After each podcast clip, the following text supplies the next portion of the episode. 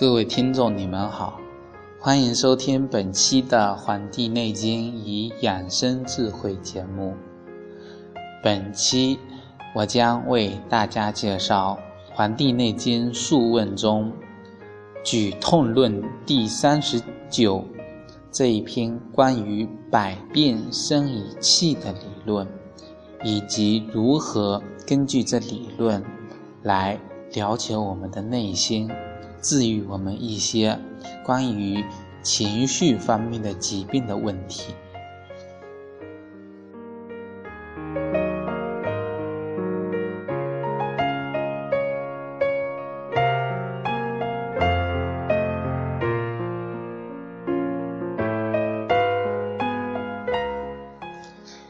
该篇中有这么一段话，说：“怒则气散。”喜则气缓，悲则气消，恐则气下，寒则气收，久则气泄，惊则气乱，劳则气耗，思则气结。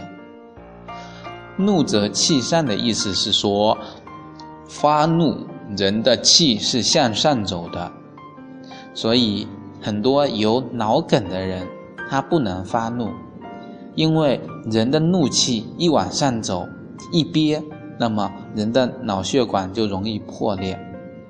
如果是在家里有一个急救的方法，就是用十宣放血，就是用针把我们的四个手指手指尖都扎破，啊，可以释缓我们头部的压力，把血型。补紧，这些都是紧血，给宣化开，减轻我们头部的压力。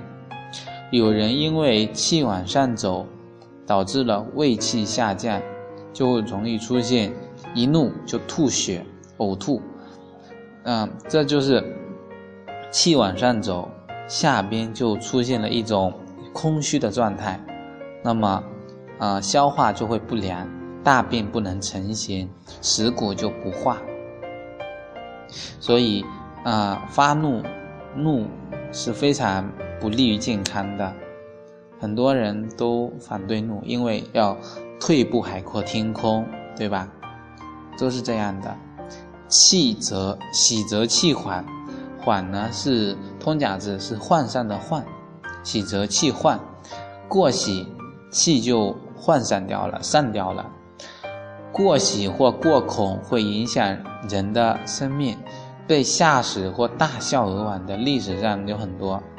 像牛皋听说杀了金乌术后大笑而亡，这个大家估计都知道。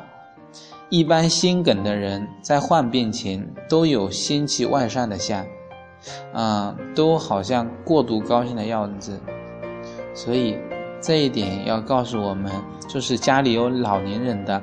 要常回家看看，不要等到逢年过节的时候才回去，因为这个时候老年人容易看到家里这么团圆，很高兴，一一下子就喜则气缓，再吃点好东西，脾胃的气不够了，啊，缓掉了，然后脾胃的气又不够，那么就就容易一道心气啊，子夺母气嘛。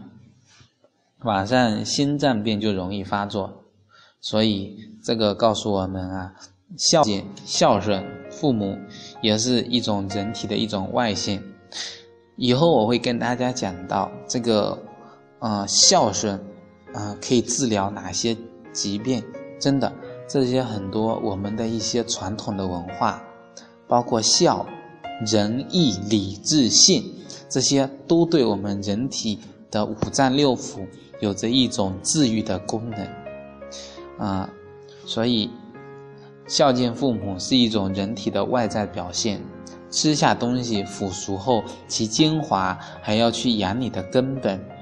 孝心是从人体来的，刚才所说的仁义礼智信也都是从人体中内部来的，而不是从外面汲取的，不是非要去学的一种东西，是我们人体一种本能的一种需求。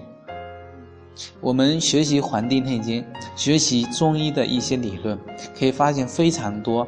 关于我们人生如何为人处事，如何做一个有利于社会的人，有利于一个家庭的人，有利如何成为一个正直的人。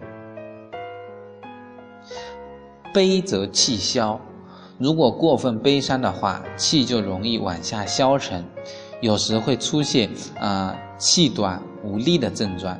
所以，为什么很多人哭了之后气就会很短？老是在那里喘气，啊，就是告诉我们，悲伤会导致我们的气消沉下去。恐则气下，啊，过于恐慌，上焦就完全封闭住了，下焦就整个开放。那么，啊，这个气往下走啊，所以为什么人受了惊吓之后是尿裤子或直接拉在裤子里，就是因为下面固摄不住了。啊，气往下直接往下走，不能收住。寒则气收，如果过于寒冷，人体的气就会往下收。啊，人体末梢四肢就会变得很冰凉，所以冬天的时候非常要注意的就是保暖、泡脚，这些都是啊，在寒冷的时候气收回去了，可是我们要保证它的温暖。啊，不能让过度的寒冷倾斜到我们的内内在。这个自则气泄呀，就是说这个自就是热的意思。过热的话，人的生机就会宣散开来，气就会散掉。所以夏夏天养生就是要讲究一个静，啊，要在阴凉处，啊，大树底下好乘凉，对吧？就是这个道理。啊，惊则气乱，就是胃病的人啊，有时候会闻木声而惕然而惊，这个症状，为什么呢？因为胃病的人是胃木克土，因为胃有病，听到木声会非常害怕。脾土脾土嘛，脾胃是属土的，木克土，所以听到木声害怕。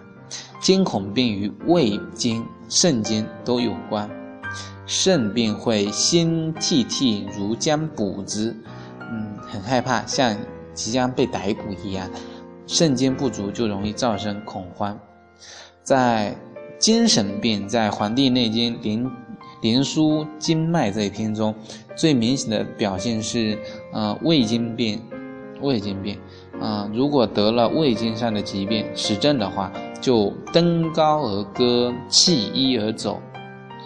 中医讲五声，发呻吟的声音是肾的声音，老唱，唱歌是中央脾土的声音，严重的话会导致裸奔。现在社会上有很多这样裸奔的人，对吧？其实你看过去，嗯，是一种，以为是一种就很，嗯，没有素质或者是缺乏社会责任感的。其实，有时候发现，其实可以有些东西在中医上可以得到一些解释，啊，他的呃脾胃不行，他的肾虚，啊，他的一些方面都可以找到一些根据，啊，这就是一些情志对人的精神方面的影响。劳则气消，过度的烦劳，啊，人的汗就冒出来了。汗是血的变现嘛，所以会导致人的气的消耗。思则气结，如果过分的思虑的话，人的气就容易凝聚起来，就会不通，就会影响人的消化。这时候人的脾胃会不好，所以很多思虑特别重的人，他们都是没有什么胃口，因为他们容易伤到自己的脾胃，不吃了，那么脾胃也就容易受伤了。怒伤肝，喜伤心，思伤脾，忧伤肺，恐伤肾。这是在《黄帝内经·素问》中《阴阳应象大论》中提到的。这个怒伤肝，喜伤心啊，是说大怒会伤肝，在日常生活中一定要节制自己的情绪，不能让它随意的、任意的泛滥。过喜的话就容易伤及心，喜则气缓嘛，容易伤心，这是跟刚才相互辉映的。思伤脾，过思就容易伤到脾胃，吃不好，睡不香。忧伤肺，过分忧虑容易伤到我们的肺气。林黛玉，《红楼梦》中林黛玉就是因为啊得了肺痨而死的。我们可以知道，像林黛玉这样的，在以前有这么这么这么万万门，对吧？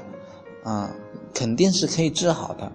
可是为什么林黛玉还是死于肺痨？是因为人啊，中医治得了你的病，却治不了你的人。你一直忧伤。吃再多的中草药，它都不能救得了你。很多疾病都是这样，啊，你一直就是保持一种很生气的状态，那么气就容易淤滞在这里。这里，像女性的那个乳腺癌就是这样的，嗯，就算把那个肿瘤给割了，你还是生气，那么它就会转移阵地去另外一个地方去生长这个肿瘤。